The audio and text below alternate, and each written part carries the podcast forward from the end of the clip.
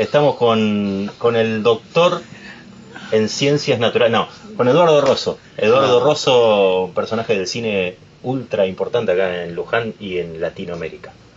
¿No será mucho? ¿No será mucho? Y alrededores. ¿Cómo va, Rosso? ¿Todo tranca? Todo bien, todo tranquilo. Bueno. Todo tranquilo, bien. Che, de paso aclaremos que estamos grabando este primer programa en el Cinema Rosso.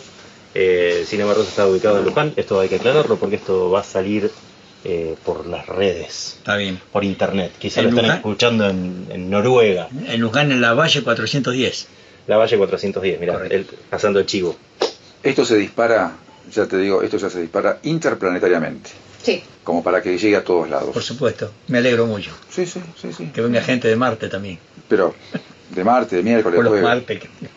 Che, ¿cuánto hace que tenés abierto el cine ya, Rosso, a este, este último Cinema Este Rosso? cine eh, arrancamos el 16. Hizo tres años en julio. Y con el festejo de los tres años abrimos la tercera sala. Tiene la, la particularidad de este cine de, de que está, está hecho artesanalmente. Tiene la particularidad de este cine de que está hecho a mano. Sí. Eh, Va, a mano están hechos todos, ¿no? O sea, Claro. finalmente. Un bricolage. No, quiero decir que no, es, no está hecho por, por albañiles externos, sino que lo hiciste vos con tus propias manos esto. Sí, sí, sí, la verdad que esto costó mucho esfuerzo. La gente, la mayoría de la gente me pregunta cuánto, cuánto me salió. Yo no tengo el precio de lo que me salió. Yo sé que me costó siete años y medio de mi vida, Pero una inversión feliz, me imagino. por supuesto. Ah, bueno. Era mi deseo. Además era una promesa, creo que te lo conté a vos. Sí.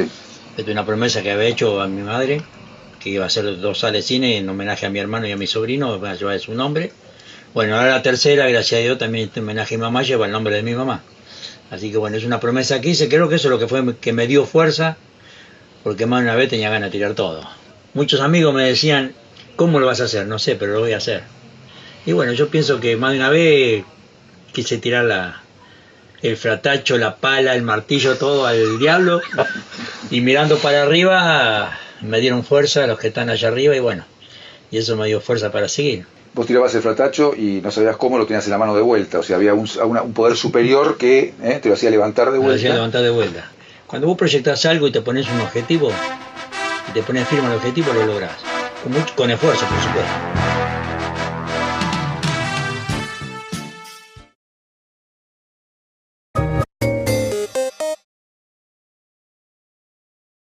Viste como la gente de- del rublo habla del rubro, no del rublo, porque la gente del rublo en realidad rublo es, es, eh, sí, es de allá, por no sé dónde carajo es el Y pero rublo. estamos cerca de Putin, ¿eh? Está bien. Ah, Sí. rublo allá. Claro. Sí, sí, sí. No, la gente del rubro, digo, digo, uy, ¿cómo estamos? Digo que habla con su terminología, porque digo, cuando uno proyecta, que proyecta en el cine, ¿no? Por supuesto. Sí, está bien. Yo voy a decir una cierta estupidez, pero bueno, Está bien, está bien, está no me tenés que dar mucha bola. Y vos hablaste, Edu, de siete años y medio, ¿sí? Más Sí. o menos. Eh, es, vamos a decir, desde que arranca la idea, de- de- digamos, como proyecto, o, vamos a decir, en obra. Siete años y medio desde que empecé a voltear la primera pared. Bien, por eso se para hacer la aclaración de, porque uno dice, bueno, es un proyecto que me llevó siete años y medio, pero esto, No, primer no, no. pared, Siete años y medio de trabajo.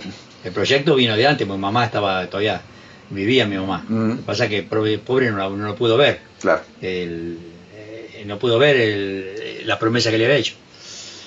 Lo que quería saber es, hoy, a tres años vista, eh, ¿cómo se vive el hecho de tener el cine?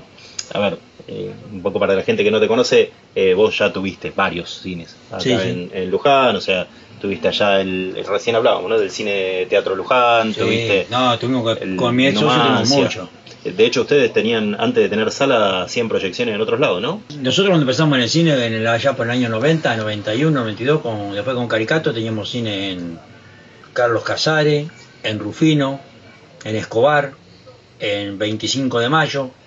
Tuvimos varios, varios cines. Sí, sí. Pero como decía mi viejo, el que tiene tienda, que la tienda. Y si no, que la venda. Y no puede... Son todos buena gente, pero nunca daba nunca dio rédito. Sí, claro. Entonces fuimos cortando y bueno, nos quedamos con Mercedes y Luján.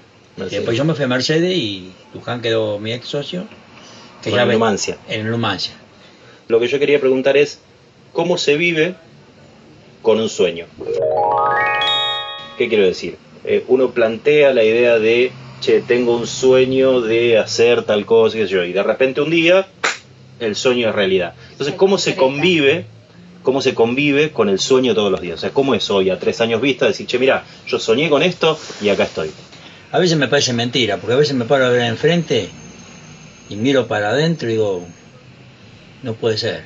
Y bueno, y eso te llena de satisfacción, o sea que vos lo que hiciste, lo hiciste para, para el confort o la, o la, la comida de la gente, eso te hace sentir muy bien. La verdad yo me siento bien, más, más con el sueño realizado.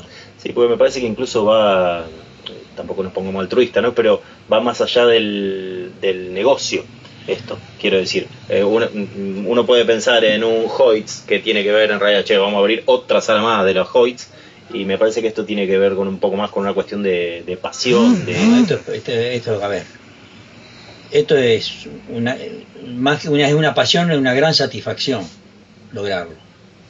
Y para mí fue una gran satisfacción lograrlo. Por otro lado, también el hecho, digamos, de que, a ver, Luján es una comunidad, eh, vamos a decir, con, eh, con, con habitantes, eh, una comunidad mediana, vamos a decir, Sí. en cuanto a cantidad o volumen. Por lo tanto, eh, además, digamos, de ese sueño y de esa promesa a tu madre y bueno, y, y- y toda esa parte, este, eh, llamarlo espiritual, si lo querés llamar de alguna manera, eh, también está esto de brindar, de brindar el, el amor y el cariño, ¿sí? Este, a, a- una comunidad que si bien vos ya tenías cine, ¿no? Pero digamos, eh, es esto de pensar, como decías recién vos, este, eh, pensar más allá de la, de la guita, ¿viste? pensar más allá, digamos, del rédito, del rédito económico, que de hecho tiene que estar, Tiene que porque estar. no, no, no podés mantener esto y, y- y nada más. Pero este, es una apuesta muy grande, sobre todo, sobre todo, que si hablamos hace 30 años atrás, ¿sí? Este, bueno, eh, los cines eran de determinada manera, donde vos no tenías un, multicine, y lo estábamos hablando un poquito con los chicos, ¿no? Esto de que la oferta que hoy te dan los multicines es una oferta este, en donde también te pone patio de comidas, te pone un paseo de compras, ¿no? O sea, algo que te, te atrae y te chupa inevitablemente. Entonces, hacer una inversión y proyectar algo que sea cine, específicamente con un, con un pochoclo vendido nada más, también es una apuesta muy, muy, muy importante. Sí, es importante, la verdad que es importante. Pero bueno, yo te digo una cosa. Dentro de mi locura no hice todo lo que vos me dijiste porque no tenía más espacio. Si no, acá seguro que habría. Bueno, habría un patio de comida, habría...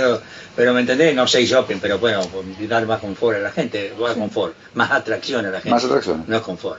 Cuando arranqué con esto, no, no- uno siempre estaba con la idea que puede venir una, una cadena. Bueno, vino la cadena. Pero bueno, no, no, no. Yo no le tengo miedo a las cadenas. No, y siempre hablando de miedo, cadenas y atracciones, podemos montar una montaña rusa en el techo. Digo,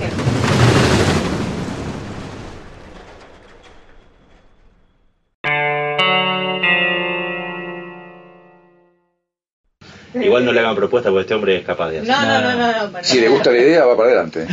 Es No, totalmente no. capaz los que somos de, de Luján y los que pasamos asiduamente por la calle La Valle, esos siete años y pico, los vimos, los, vi- los, los vimos eh, eh, caminando y, y él construyendo y levantando el cine. Y ahora, como decían acá los amigos, esta, esta nueva forma de, de concebir a la industria, están estrenando, proyectando una película de Netflix Sí. cine y cómo se da ese juego con las nuevas plataformas. ¿Qué, cómo, ¿Cómo te parece esto? Mira, esto es un desafío que Netflix tiene hacia las hacia grandes empresas. Yo pienso que Netflix está apuntando a abrir un nuevo mercado. Para nosotros una propuesta buena. Veremos. Estamos ahora con el irlandés. El, el mes que viene tenemos dos, dos papas, creo que así la película. Son producciones de calidad. Son producciones de actores. mucha calidad, mucha calidad. A nosotros los independientes nos, nos gustó la idea. Un poco, eh, hoy eh, toda esta idea de, programa tiene que tiene tendencia a hacer un repaso de las últimas cinco o seis décadas en, todos los temas de los que vamos charlando y pensaba en, el cine y pensaba en esto de Netflix, o sea, tra- tratando de hacer un paralelo y me acuerdo que, eh, y corregime si me equivoco, vos que por ahí sos más viejo que yo, eh, al cine se iban a ver seriales.